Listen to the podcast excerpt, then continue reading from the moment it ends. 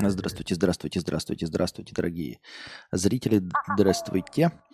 А, сегодняшняя тема нашего подкаста – это как заводить друзей, когда вы взрослый. Когда вам уже за 30, ну или не за 30, но в любом случае вы закончили школу, закончили ПТУ, институт ГПТУ, в общем, те места, где обычно заводят друзей, и особенно лица мужского пола, и больше никогда не социализируются. А, поговорим об этом, потому что это, мне кажется, довольно животрепещущая тема. А, вот, э, потому что, ну, во-первых, некоторые люди не поддерживают связи со школьными друзьями, а иначе нахуя бы. Некоторые люди не поддерживают связи со студенчеством, а иногда, возможно, даже не ценят студенческие связи и, в общем, не хотят дружить, а потом вдруг обнаруживают себя на работе э, совершенно без друзей. И вдруг понимают, что им хочется какого-то общения. Нужно с кем-то встречаться, нужно с кем-то выпивать, нужно с кем-то что-то обсуждать. Я вообще не тот человек, который этого придерживается. Uh, у меня друзей хватает выше крыши. Вот. Мне всегда кажется, что их больше, чем э, мне необходимо. Э, связи я поддерживаю со старыми друзьями, в том числе через интернет, поэтому как бы новых контактов не ищу. Но я думаю, что есть люди, которые с этой проблемой сталкиваются. Как находить друзей? Э, с одной стороны, люди у нас жалуются на невозможность найти отношения. Но даже для отношений есть какие-то там тиндеры, хуиндеры и прочие приложения для знакомств именно с целью длительных отношений или краткосрочных отношений исключительно для удовлетворения своих половых надобностей. Но тем не менее приложение для этого есть. Использовать какой-нибудь тиндер для нахождения друзей не представляется возможным. А что же делать? Что же делать? В школе мы встречали каждый день вынужденно одних и тех же людей – мы вынуждены были с ними взаимодействовать, чтобы когда-то списать домашку, когда-то они у нас списали, когда-то позвонить, узнать, какое домашнее задание. В том числе э, совместные активности были в зависимости от того, когда и где вы учились. А, есть физкультура, когда там делятся на команды, все равно это как-то сплочает людей.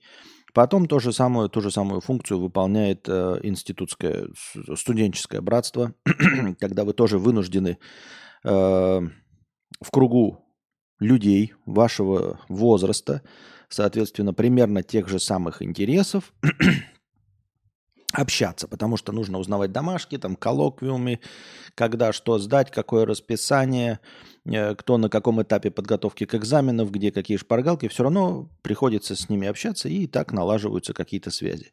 После этого наступают рабочие процессы. Самое очевидное – это находить друзей на работе, казалось бы. Но на работе почему-то получается гораздо хуже. Во-первых, потому что на работе многие э, люди разных возрастов. Разные возраста, разные поколения, разные интересы. Э, во-вторых, на работе ты встречаешь людей, которые занимаются непосредственно тем же, которые находятся на твоем же уровне интересов, довольно редко. То есть на работе есть и секретарши, которые нигде не учились, там условно, да, вот. Есть какие-то инженеры, а ты водитель, ты с ними тоже можешь мало общего найти. Да еще и разница в возрастах. Ну и плюс ко всему, что к взрослому возрасту люди приобретают себе друзей. Если они не ищут их, то они просто не теряют старых. И им, в общем-то, новые контакты не нужны. Такие люди, как я, вообще понимают, что им, в общем-то, контакты не нужны.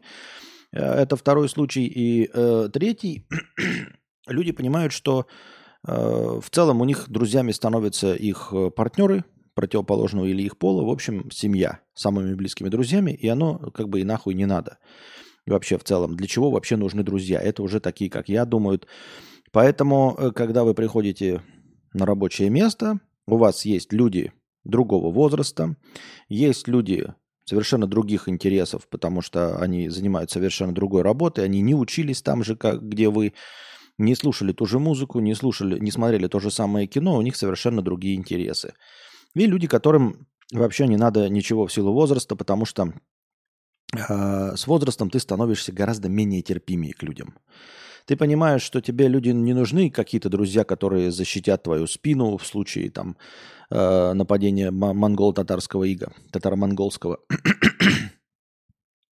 а тебе нужны просто люди для общения. А людям люди становятся слишком придирчивыми, в том числе и вы сами. То есть вы как бы понимаете, что вы протащили свою дружбу со школы э, с дегенератом местным, э, просто потому что он жил с вами в одном доме, и вы вместе ходили в школу, вот ездили в автобусе, вынужденно в течение восьми лет вместе, и вы с ним как-то дружили. Потом ваши пути разошлись, и вы больше не хотите э, какие-то связи выстраивать на, на том основании, что вы там рядом живете. Вам нужны какие-то общности по интересам. Хочется, чтобы все-таки общались вы с людьми, э, которые интересуются тем же, что и вы. Вот. Также в институте это все вынужденная, закрытая обстановка, и, как я уже сказал, в э, высших учебных заведениях все равно приблизительно один и тот же возраст. Ну, за редчайшим исключением, когда там 72-летние идут учиться и получать высшее образование, во всех остальных случаях, даже плюс-минус очники, заочники, все равно это одно поколение, ну, в пределах 10 лет. Вот. А на работе вы встречаете людей, которые очень придирчиво к вам относятся. И им с вами дружить уже недостаточно Точнее, для того, чтобы с вами дружить, им уже недостаточно с вами жить в одном районе и ездить.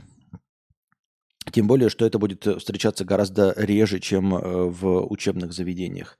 Ну и спрашивается, как находить.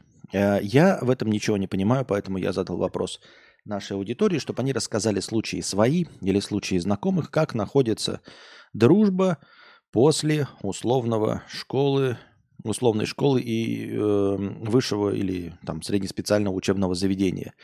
Понятно, как я уже сказал, все равно самый доступный способ это коллеги по работе.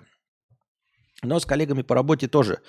Это как и заводить любовные отношения с коллегами по работе. Ты их каждый день видишь. Если друзья на стороне, ты можешь в какой-то момент сказать, что ты заболел, к бабушке поехал, просто потому что у тебя нет желания вот прямо сегодня встречаться, то с коллегами по работе такая хуйня не прокатит. И если ты им скажешь, что заболел, на следующий день приходишь на работу, то они делают э, далеко идущие выводы о том, что ты просто пиздобол и перестают тебя куда-то звать. Вот. Если что-то там пошло э, э, не так, вы поссорились, то вы, вам придется встретиться с этим человеком опять же на работе. А, в-третьих, не забываем с вами, что для того, чтобы выстроить отношения, нужно общаться с человеком, а вы с ним вынуждены общаться по рабочим вопросам. Даже если он вас, ну, понятное дело, что отваливаются все возможности дружить с начальниками. Если вы вдруг не в курсе, ребят, не дружите с начальниками, это унизительно. Не я не дружил, но типа я видел такие ситуации, когда люди пытались дружить, э, будучи на работе там начальниками и подчиненными. Это полная хуйня. Это со стороны выглядит прям классический кринги вообще. Потому что никто не способен э, абстрагироваться от рабочей обстановки. Нет такого, чтобы, знаете, вот работа закончилась, как бы хорошо было бы, идеально. Люди выходят с работы и все, и забыли о рабочих отношениях. Больше мы не начальник и подчиненный. Нихуя подобного. Получается как? Получается, что или там начальник и подчиненный дружат, вроде бы, да, и вот они приезжают на какую-нибудь там э, пьянку, гулянку, шашлыки, и вот, значит, подчиненный, например, готовит шашлыки, и начальник подходит, вот как бы обычно было, да, мы подходим к другу и говорим, что ты, блядь, переворачиваешь, шашлыки горят. Он говорит нам, пошел нахуй. И мы такие, ха-ха, и все. А этот подходит и говорит, переворачивай шашлыки. Он говорит, пошел нахуй. А тот говорит, а что ты, я твой начальник, давай переворачивай. И вот это вот начинается. Вы понимаете, чувствуете вот эту тонкую грань между пошел нахуй абсолютно равному тебе человеку, с которым вы подружески общаетесь, и следующая за этим фраза – я твой начальник, слу, этот, э, переворачивай шашлыки. Ну какой ты, все, это полная хуйня, и это постоянно всплывает. На это смотреть даже невозможно, это больно, понимаете, это унизительно, это, это, так не должно быть.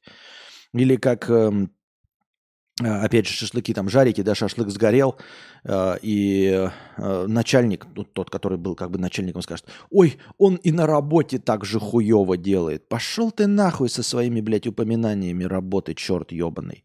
Поэтому никогда не дружите с начальниками. Никакого, ну и в том числе, если вы начальник, не дружите с подчиненными. Невозможно будет этого, от этого абстрагироваться. Можно было бы, если бы вы были хорошими людьми. Но вы люди нехорошие, потому что люди, людей хороших не бывает. А вы говно, которое не способно разделять работу и дружбу. Никогда. Не видел этого. А, таким образом, а, получается, что ты не можешь дружить ни с кем, кто тебя пониже по рангу, ни, ни с тем, кто тебя э, выше по рангу. Но, тем не менее, все равно с эм, Э, работой как-то ты вот, ну, и, и, и понимаете, есть э, еще не последний момент, что вы поддерживаете свои отношения, потому что встречаетесь на работе. То есть э, уверены ли вы, что если работа закончится, вы продолжите свою дружбу? А что, бля, если вы вот перейдете на другую работу и дружба закончится?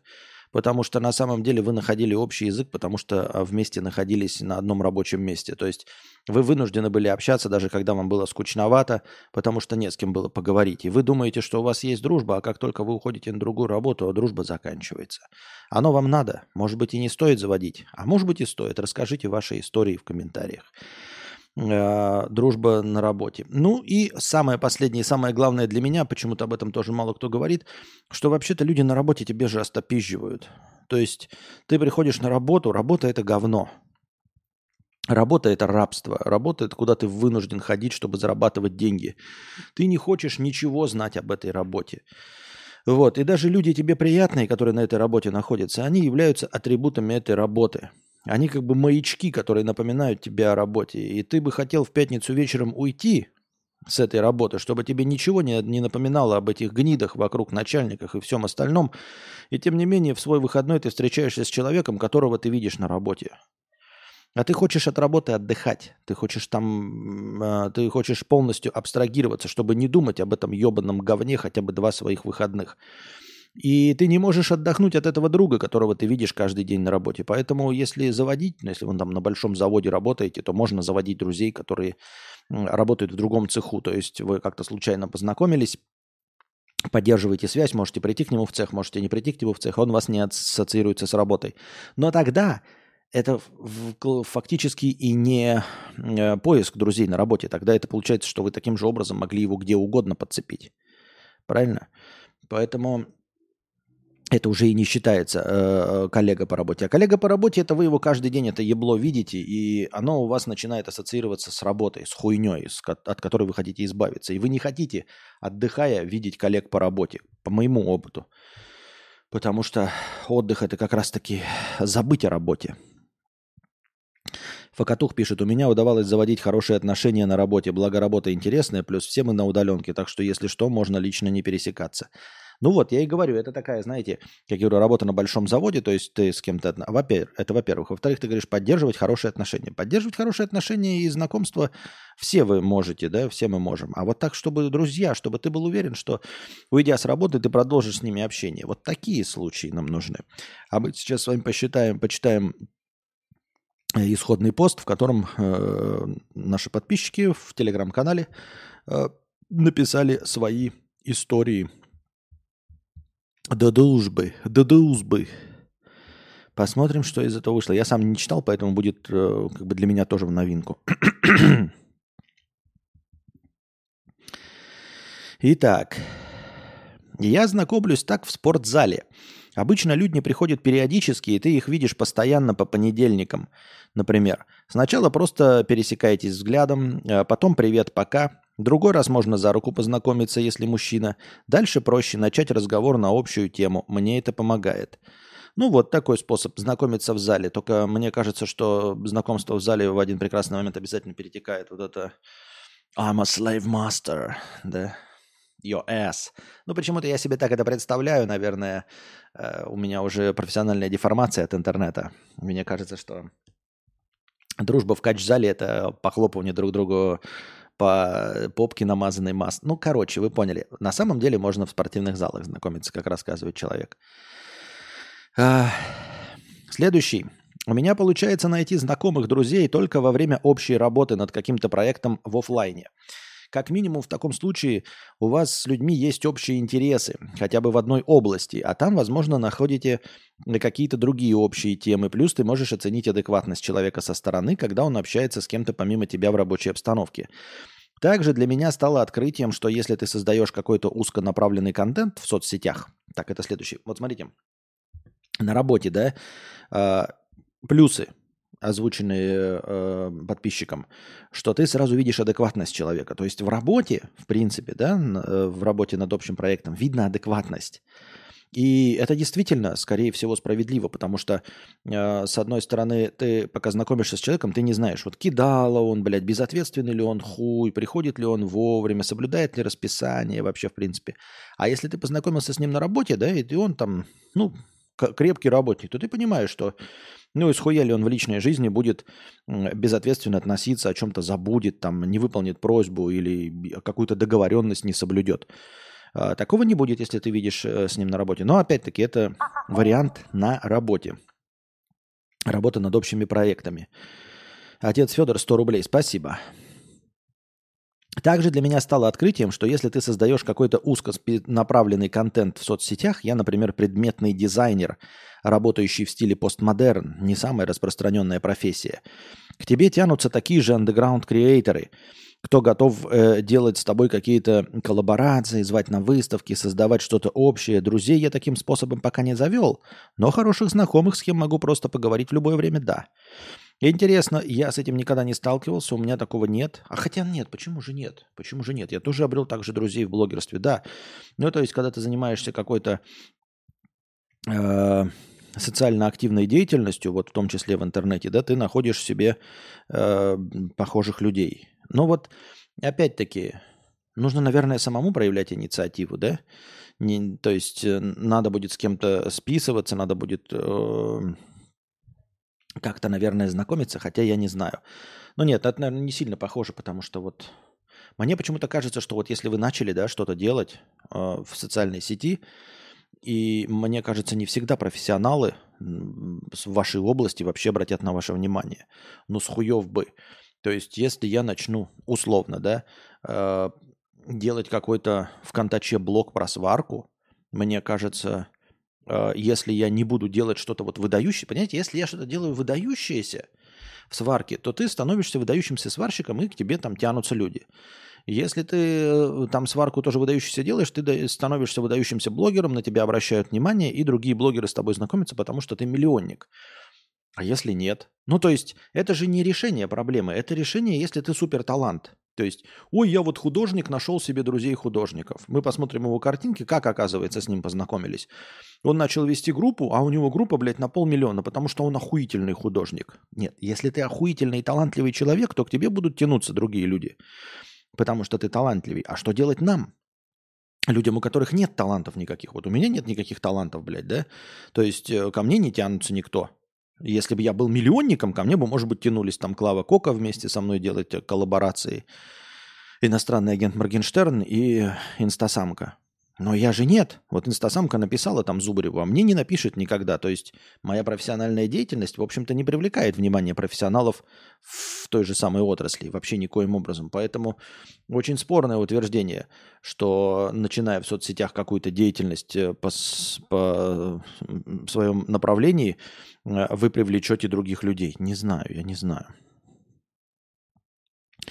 Можно знакомиться, имея общие хобби. Я, например, катаясь на эндуро-мотоцикле, познакомился с кучей народа, и сейчас пробка, мотик, имею э, кучу корешей из этой темы. Ну вот с мотоциклами я уже, по-моему, не единственный, кто написал. Там где-то тоже будет постик, кто-то про... Э, Одноклассница 500 рублей. Костя, ты лучший. Спас... Костя, лучший друг. Спасибо. Э, спасибо большое. Э, за добрые слова. Так вот, э, мототема, она действительно сближает людей. Я подозреваю, что и велотема сближает, только э, велосипедные они черти токсичные. Вот, мне кажется, я думаю, что мотобратство тоже было бы чертями токсичными, но их просто больше, поэтому усредненная картинка получается какая-то более-менее удобоваримая. Но опять же, я слышал от товарищей, что э, так называемое мотобратство это ни в коем случае не не настоящее явление, это выдуманная хуйня. То есть на мотоциклах ты ездишь, если ты в больших городах, вы там все, конечно, как мотоциклисты там здороваетесь, да, руку там опускаете, типа мотоциклисты друг с другом здороваются. Но стоит тебе, например, остановиться с какой-то поломкой, и тысячи мотоциклов будут проезжать мимо тебя, и никто нахуй не остановится, потому что ты никто и звать тебя никак. Но одновременно на этой теме, как на чем-то узкоспециализированном, конечно, можно найти себе друзей. Так. До этого я работал пять лет главным бухгалтером, и моя социальная жизнь была на дне, так как я мало кому был интересен в целом, кроме налоговой службы. Из всего этого могу сделать вывод, что чем ты интереснее в плане личности и скиллов для кого, тем легче тебе завести знакомство. Ну, интересно, да? Вот это да. Ты думаешь, то есть, подожди, если ты певец ртом и популярный рэпер, то ты, наверное, более интересен девочкам, э, чем бухгалтер? Удивительно, правда? Если ты художник комиксов, э, то ты интереснее, чем доставщик еды? Вот это неожиданно, да? Будьте, ребята, по возможности супер интересными, тогда вы можете найти друзей. Мне почему-то кажется, что если вы интересен, супер интересен сам по себе, то и проблемы в поисках друзей у вас нет. Почему-то мне кажется, что если вы супер талантливы э, и чего-то из себя представляете, то люди к вам уже тянутся. Вопрос к таким, как мы, когда ты не интересен, нихуя из себя не представляешь. Вот тогда кто к тебе будет тянуться? Вот это другой вопрос. Максим пишет, я как-то на Новый год один сидел дома, зашел к челам, которые на Новый год стримили. По сути, единственные новые друзья после универа.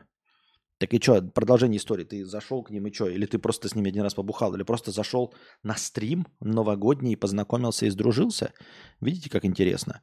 Но опять-таки, где найти этих челов? Да? То есть, если сидят э, 2-3 чела, бухают, э, и у них 4 зрителя, то, возможно, это неинтересная компания. А если у них 300, 400, 500 зрителей, то почему им будешь интересен ты? То есть, с одной стороны, ты заходишь на стрим какого-то чувака, у которого два зрителя. А почему у него два зрителя? Потому что он неинтересный. А если у него много зрителей, то ты ему неинтересный. Я ни в коем случае сейчас, ребят, не оправдываюсь. Вы поймите меня правильно. Мне-то это вообще неинтересно. Я разговариваю на тему, э, которая мне кажется близка моим зрителям. Может быть. Я имею в виду, что я не могу оправдываться, потому что это не мое нытье. Вот, мне интересна тема, но это не мое, не, не, не то, что меня тревожит. Павел пишет, есть два стопроцентных проверенных способа. Послушаем эти два стопроцентных проверенных способа. Первый способ – спортивная секция, где ты работаешь в паре с человеком. Например, это бокс или борьба. У тебя с человеком случается близкий физический контакт, и в деле ты понимаешь, адекватный он или нет. Так, например, качалка не сильно подходит, потому что, чтобы случиться, случился разговор с человеком, нужно его инициировать.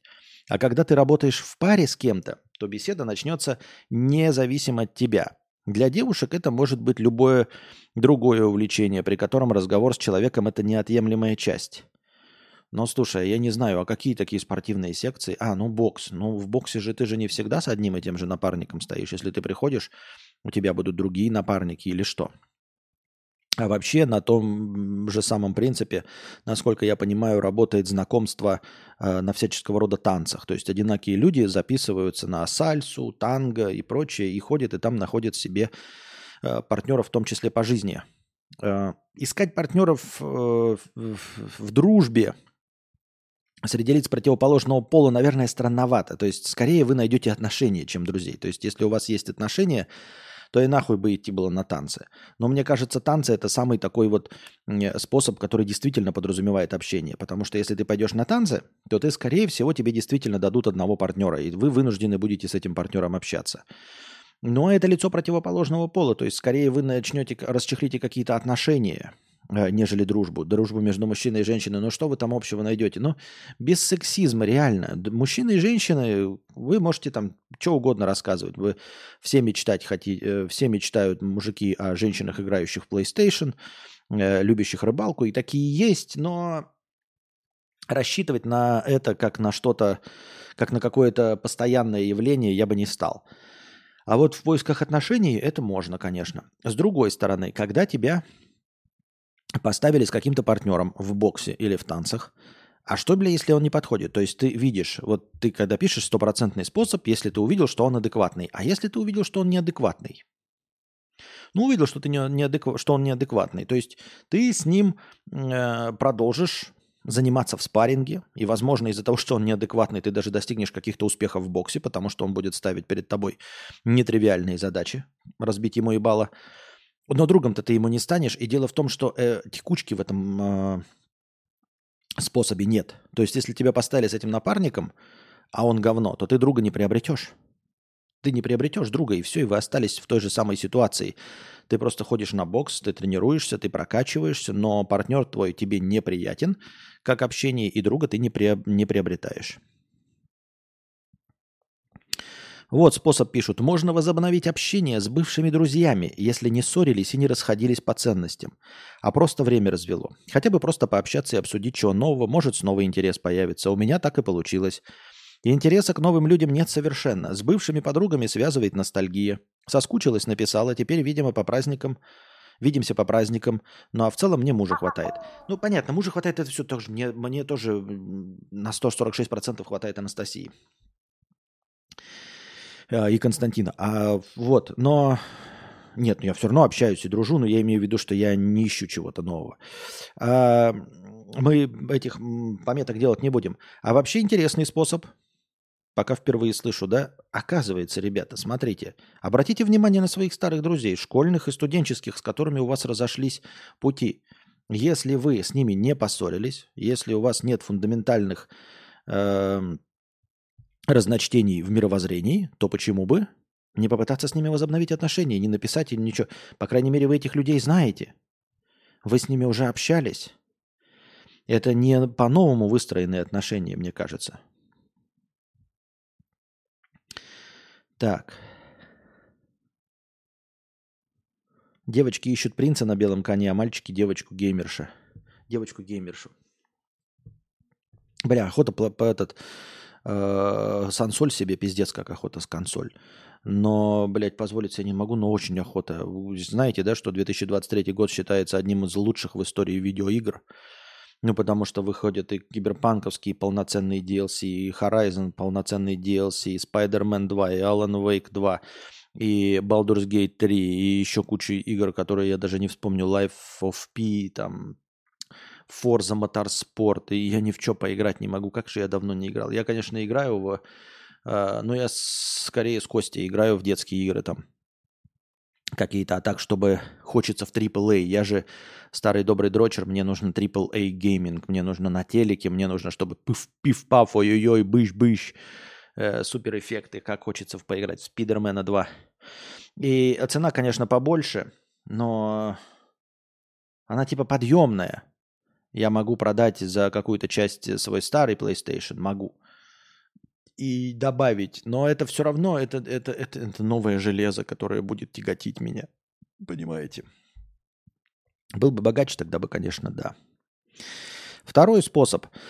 А, проекты офлайн. Это, на мой взгляд, единственный адекватный способ найти человека, с которым будет больше всего точек соприкосновения. Потому что вас сильно связывают общие интересы или цели. Любые другие способы будут хороши, но, как показывает практика, с такими людьми неинтересно. Именно работа и проекты офлайн могут реально сдружить. Э, плюс вы будете примерно на одном финансовом достатке и примерно одинаковые проблемы, которые можно обсудить. Так, например, на секциях или кружках там могут быть абсолютно разные люди, с которыми вам будет абсолютно нечего обсудить. Ну, не очень понятно, что имеется в виду под проектами он офлайн. Но вы как-то рассказывали, пример, что такое проект офлайн. То есть э, я хочу, например, там, я не знаю, создать комикс. Я написал э, сценарий, мне нужны художники. И положим, я их, э, ну, во-первых, надо, ну ладно, за зарплату, да, находить, ну хуй с ним. Но это же нужно быть максимально активным человеком, то есть нужно быть лидером, нужно быть человеком, который объединяет вокруг себя людей. Что за проекты офлайн, о которых э, ты говоришь? Я не могу, потому что я не лидер, поэтому я никакие сам проекты офлайн не расчехляю. А как, в каких проектах офлайн я могу участвовать? Расскажи мне. О чем идет речь? Так, у нас наступило красное настроение. Смотрим количество прожатых вами лайков. 85 прожатых лайков превращаются э, последним рывком в 850 очков хорошего настроения. Добавили последний рывок и продолжаем. Факатух пишет, ну, кстати, да, те школьные друзья, возможно, тоже одиноки сейчас. Возможно, возможно. Таня пишет, путешествие на автобусном туре, типа Макс Бас, пешие походы. Мои родители находят новых знакомых в организованных автобусных поездках на э, Алтай. Знакомые из Oriflame собирают группы разных людей на отдых и рекламируют там косметоз. Ну вот смотрите, да, и мне кажется, что это уже какой-то другой уровень открытости наступает. То есть я сейчас нахожусь вот на каком-то минимуме, э, э, за, на, на максимуме закрытости. То есть мне никто не нужен за исключением моей семьи. Потому что что?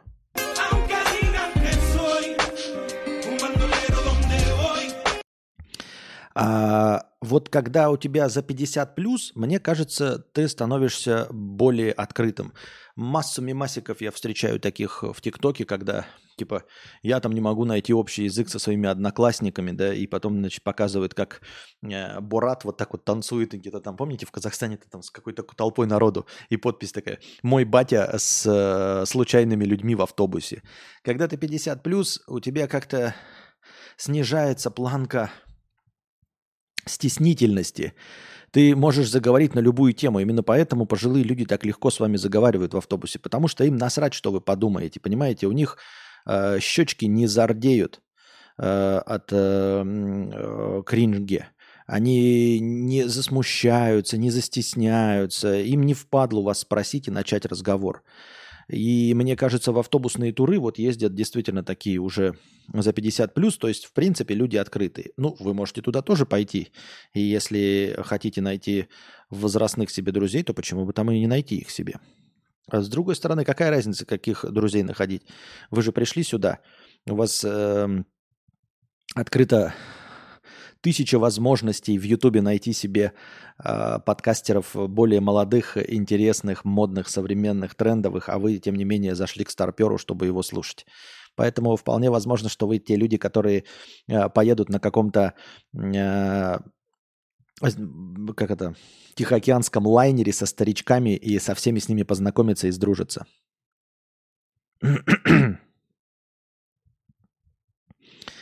так.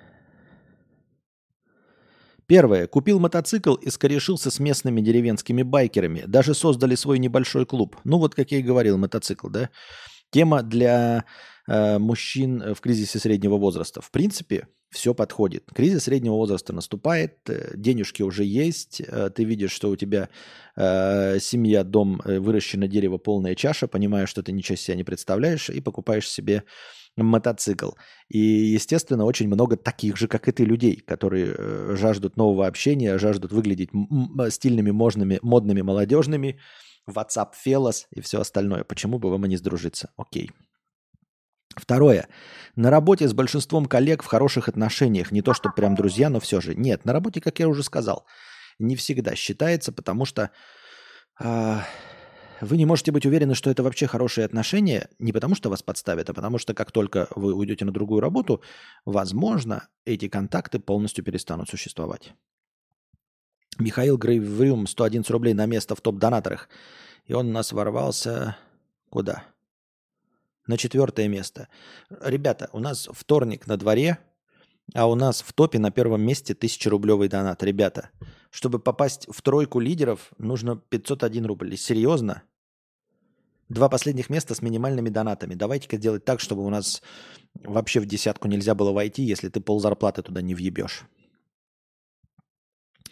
Так вышло, что нашел друга в лице начальника на бывшей работе. Там э, не работаю уже, но отношения взаимодружеские, видимо, исключение. И посылания бывают на работе также было.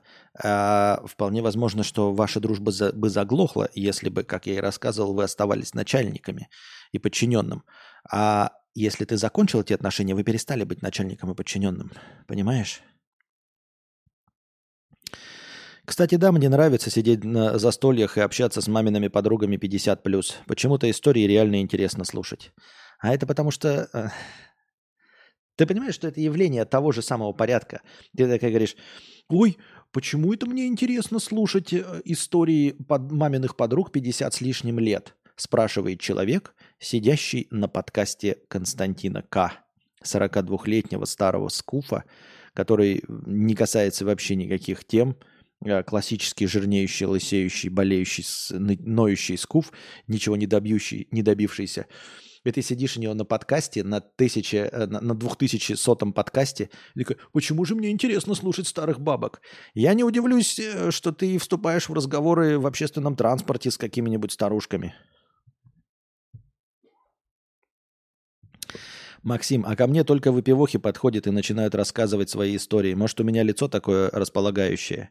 Да, если к тебе выпивохи подходят и начинают рассказывать свои истории, то твое лицо располагающее, такое одутловатое, такое с синячками, чтобы видно были э, проблемы с почечками, видно, что ты тоже пьющий, нечасто бреющийся, не самый ухоженный, с лишним весом. Это и называется в среде алкашей располагающее лицо. Так, мятый пиджачок, как э, придумал э, Никита Бервари. Это классический мятый пиджачок. К мятому пиджачку почему не подойти? Вот это человек такой, знаете, футболка, и на ней и, и, и сверху надет мятый пиджачок. Не костюм, там, тройка с бабочкой, с галстуком, боже упаси, а именно мятый пиджачок, с которым можно выпить пивка.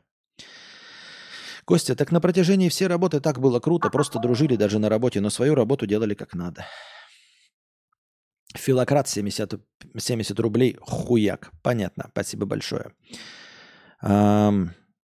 Третье. Подрабатывал барменом и завел много знакомств. Вот э, среди кого ты э, завел много знакомств, подрабатывая барменом? Не знаю. Мне кажется, что с барменами какая-то ну, не настоящая дружба.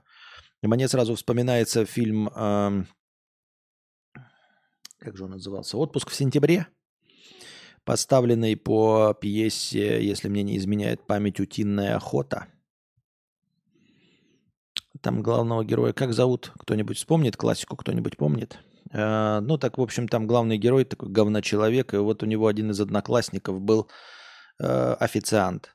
И тоже с ним все дружили, потому что в Советском Союзе, ну, там это просто такая одна из 18-х арок.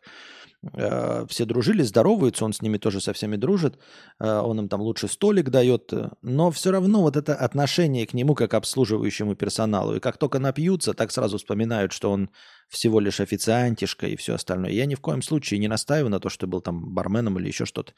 Но мне кажется, что э, это как отношение между царем и шутом, клоуном. Да, он, конечно, самый приближенный, но все-таки это неравноправная дружба, извините меня, неравноправная. Так, нихуя себе еще никто про интернет не написал.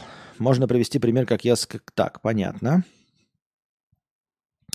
А, рассказывают о том, как а, подружились э, с каким-то старым толстым блогером. Больше, деси... Больше десятка летить тому. Три девушки Узнал на велопокатушках. Город больше трех миллионов человек. Даже дорога на место старта – большой плюс. Ближайшие участники едут кучкой к другим. Потом на машине к озеру в карьер возил. Блять, давай по-другому ты будешь писать. Я вообще не понял нихуя из твоей истории, но, судя по всему, человек на велопокатушках познакомился с какими-то тремя женщинами, видимо. Ответ Кроко Дейла. Как познакомить, как дружить э, во взрослом возрасте? Совершенно никак. Никак, написал он. Родители мелких детей бывают начинают общаться, постоянно пересекаясь на площадках. Иногда мамы начинают общаться и потом бати. Ой, это кажется какая-то очень э, натужная канитель. Нет, не верю в это, потому что, э, ну, во-первых, потому что я сам был бати в таком маленьком возрасте, не было ни с какого общения, это раз. Э, дети слишком быстро вырастают из этого возраста, чтобы, ну, то есть годами там, например, где-то встречаться. Во-вторых, в пользу своей точки зрения, а, никто не дружит, например, с родителями э, детей своих и ну, других, которые ходят в детский сад. Хотя вы типа каждый день встречаетесь в детском саду, сдавая ребенка и забирая. И тоже не обретаете там друзей почему-то. Это не то, слишком раз, разное это. Ну, то есть, вообще ничего близкого. Мотоциклы, да, они хотя бы говорят о том, что у вас общий интерес к двухколесному транспорту. А ребенок, ну, это настолько, э, настолько всеобщее, настолько универсальное, что рассчитывать на то, что человек, другой человек с ребенком хоть сколь-нибудь на тебя похож, мне кажется неправильно. Сложная тема, Илья пишет. Наверное, никак. Сами заводятся из случайных знакомств, если подходим друг к другу. Но чем старше, тем меньше случайных знакомств. Вот опять и речь идет о том, а, откуда взять случайные знакомства? Что есть случайные знакомства? О чем речь вообще? Общался с мамочками на площадках постоянно на «вы», будучи 30-летним с 20-летними. И я не представляю, о чем, зачем, почему можно начинать говорить с другими э, родителями. Почему он мне должен быть интересен? Я вот, блядь, стример, говнимер, э, подкастер, и вот другой. И вот, понимаете, вот я человек на площадке. Где там еще один такой на площадке стример, говнимер, подкастер? Ни одного. А, Михаил пишет. Первое на концертах и при подготовке к поездкам на них. В молодости много колесил по европейской части РФ на металл и рок-концерты. Одному было очково и скучно, поэтому всегда находил для этого группу единомышленников. Кто-то еще своих знакомых подтягивал, и так ряды ширились. Плюс на самих концертах попадались норм-типы и с ними тусили. Потом уже в других городах на новых концертах пересекались. Ну вот, понимаете, да, то есть как это называется-то, которые девочки-то ездят, ездят за рок-звездами-то? Группис, да? Группис и э, фан-клубы. В том числе, чтобы вот вживую встречаться, потому что можно в фан-клубе состоять и ну, с разных точек э, России нигде никогда не пересекаться. Это как бы, может быть, вам нужна именно офлайн, потому что можно и онлайн дружить вообще-то, да, ребята? Для онлайн у нас остаются доты, где вы можете годами встречаться с кем-то, э, разговаривать, дружить, э, переписываться, если там хороший тиммейт. Но, к сожалению, никогда не встретитесь. И также в фан-клубах каких-то вы можете тоже годами переписываться, в фан-клубах по интересам, по аниме, почему угодно, но, к сожалению, никогда не встретитесь. А вот как раз-таки следование за какой-то любимой группой, вполне возможно, что заставит вас пересечься. Но надолго ли? Хорошо, если с одного города, а если с разных, то вот. Ну и опять всякие ивенты, да, э, интернешналы, наверное. а, что еще? А, ну, там всякие там игровые выставки, профессиональные выставки. Второе. Футбол. Занятие футболом или около футболом дало очень много контактов и связей. До нынешних дней многие отсеялись, но десяток ультрас найдется. Нихуя себе. Вот оно как. Футбол, ну это, наверное, универсально любая спортивная секция. Точности так же, как ты можешь себе друзей-уголовников найти на каком-нибудь, раньше так было, э, в каком-нибудь э, карате. Э, я в детстве ходил, не я, а мой друг, ходил на какое-то карате – под названием Кюкюсинкай карате э, в городе Якутске. Вот, какое-то продолжительное время ходил. На это никаких результатов не добился. Вот. Э, забавно было, что э, очень долго проходили одно и то же вот это упражнение, вот это вот, да, удар. Эм, и в конце каждого урока вроде бы ничего не разучивали, ничего, но в конце каждого урока обязательно был спарринг. То есть просто прям в центре вставали, обычный спортивный зал советского типа, баскетбольный, там внизу вот этот круг в середине. Э, и вот в этом кругу был спарринг. Full э, контакт, просто, ну то есть без ничего. Э, просто можно было бить в ебало, куда угодно, блядь. Ну, до, до того момента, пока тебя тренер не остановит. Знаменитой историей из Пиздобольсбрука, которые никогда не происходили. Конечно же, я же, ну, типа... А, ну, мой друг, он там ходил. Ну и вот. Очень странное мероприятие. Ну, типа ты выходишь и ни по весу, ничего. То есть фишка была в том, чтобы э, это были глубокие 90-е, очень глубокие 90-е, 94-й, 95-й год. То есть классика. Э, бандитизм, рэкет, вот все остальное э, было э, как бы с руки учиться. Отстаивать свою позицию при помощи кулаков. Ну и, в общем, тренера были молодые, такие парни, поджарые, непонятно откуда взявшиеся, обладавшие какими-то небольшими поясами.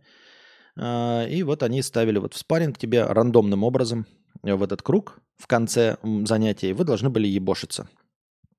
Просто со всей силы просто ебошить и все. Никаких правил не было. А, ну, естественно, не переходите в партер и в борьбу.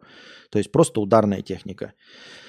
А, по-моему, в Кёкюсинкай нельзя, если мне память не изменяет сейчас по, по современным правилам, это такой тоже full контакт, но, по-моему, нельзя в ебало бить. То есть это какое-то такое, толчки такие прям, ну, в тело, в корпус, по ногам, по прочему, такие болевые удары. Но, по-моему, в ебало бить нельзя было. Но там, на тем курсе, как мне товарищ рассказывал, э, в ебало били. Ну, то есть можно было легко и просто, в общем, и поощрялось бить в ебало, потому что это было, ну, не столько спортивная э, секция, сколько секция для пацанов. Вот. Тебя могли поставить, соответственно, тебя могли поставить с мелким. На самом деле это был урок для мелкого. Как получать пизды. Могли поставить тебя с человеком на голову выше. Э, и это был э, урок для тебя, как получать пизды. Вот. После какого-то времени мой друг оттуда ушел. Я уже не помню по каким причинам. Возможно, дорого было. А возможно, они переехали куда-то в другое место, и было не так удобно. То есть туда было удобно пешком ходить, а Э, подальше надо было уже на автобусе ездить, а это было неудобно.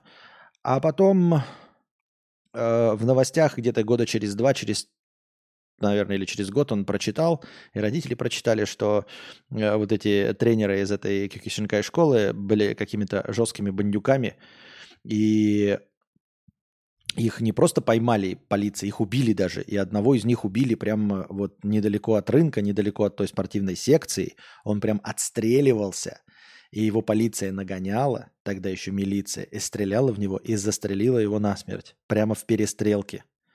Вот такие хорошие тренеры были. Но это знаменитая история из Пиздобольсбурга, которой никогда не было.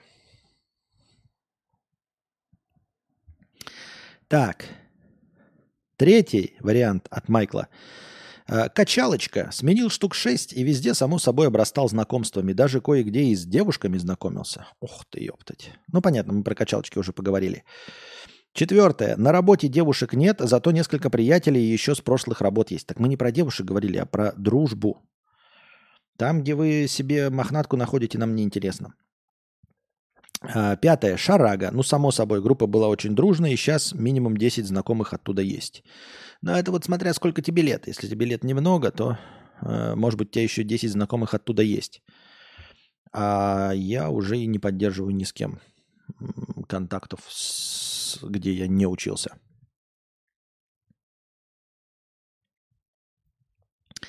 Вот такие дела, друзья.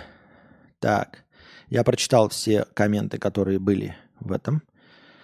Так.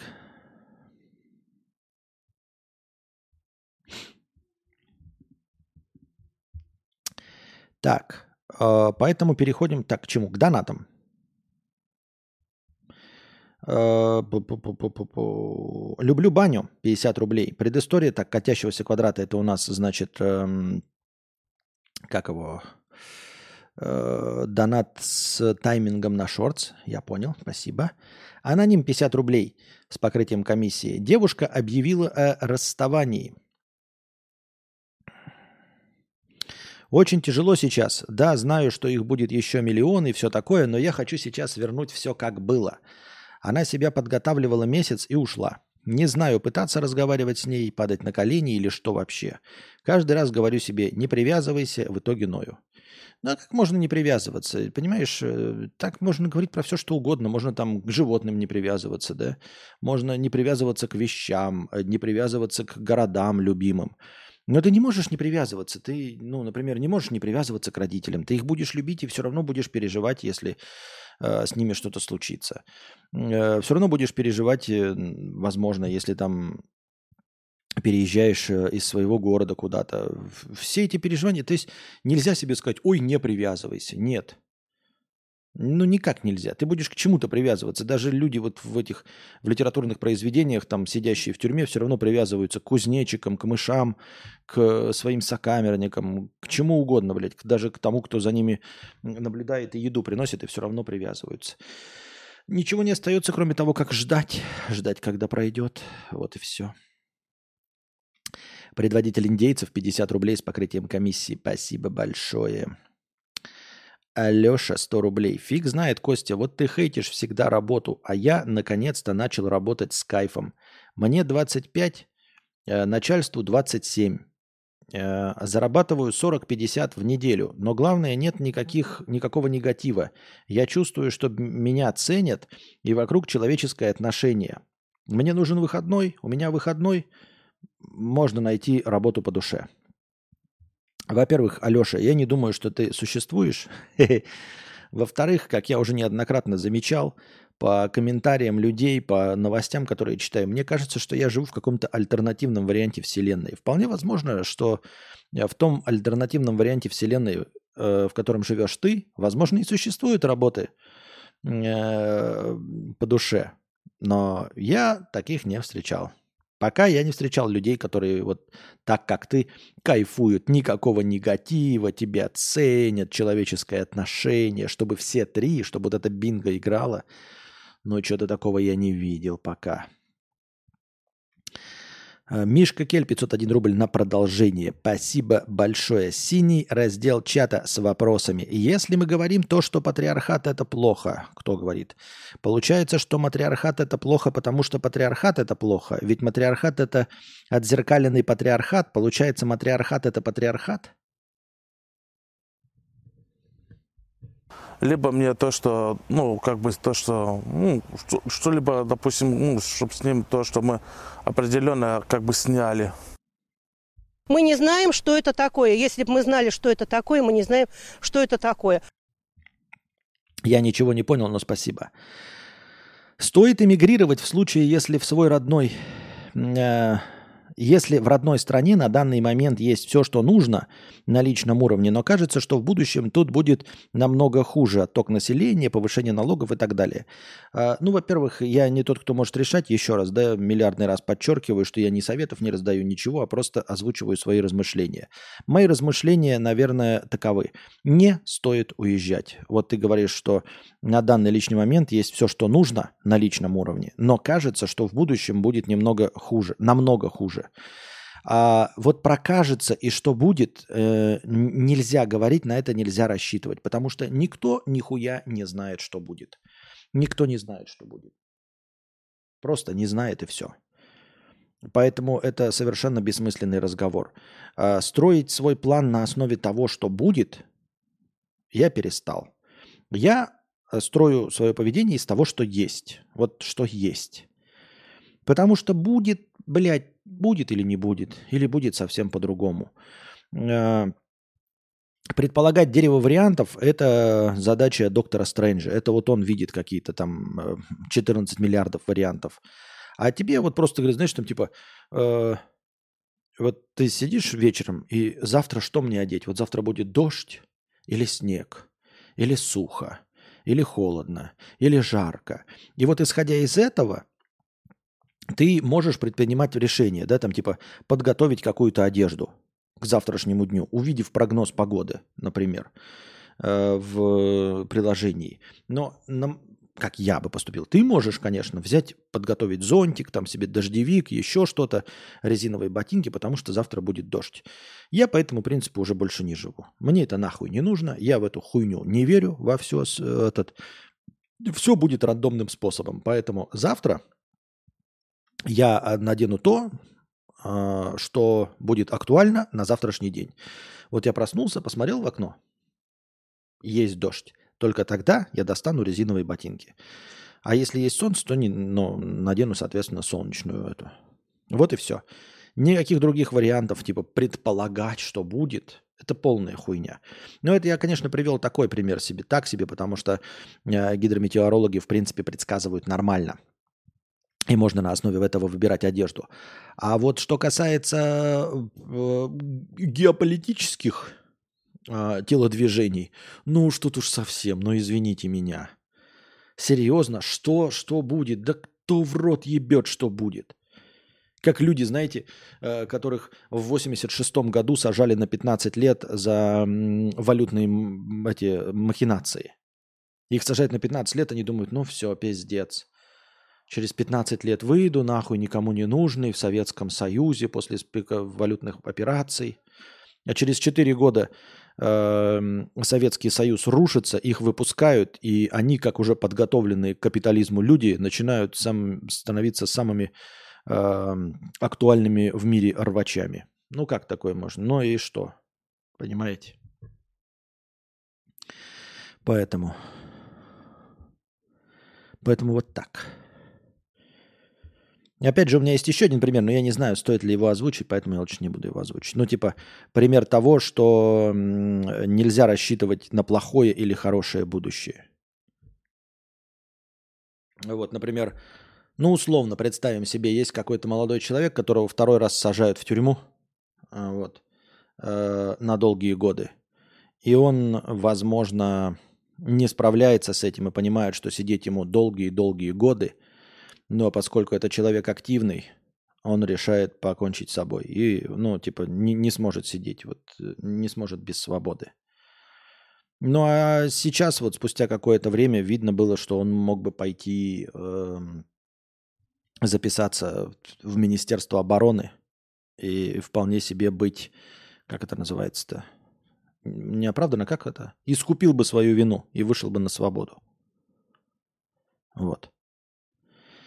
То есть, ну, история, допустим, известного человека, да, который в тюрьме покончил с собой, потому что, согласно официальной информации и версии, он просто не мог смириться с тем, что ему долго сидеть. Но он бы разве знал, что через два года появится такая неиллюзорная возможность, как мне кажется, особенно с его взглядами, искупить свою вину и выйти на свободу с чистой совестью. С чистой совестью согласно Уголовного кодекса.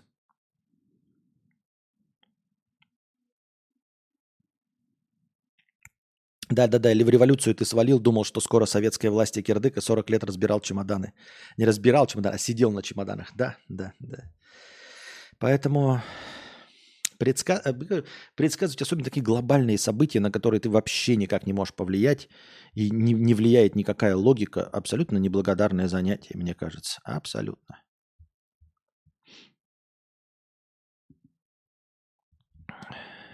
Вот и все. Так, что, мы ушли в глубокий минус, да? На этом мы заканчиваем наш сегодняшний подкаст.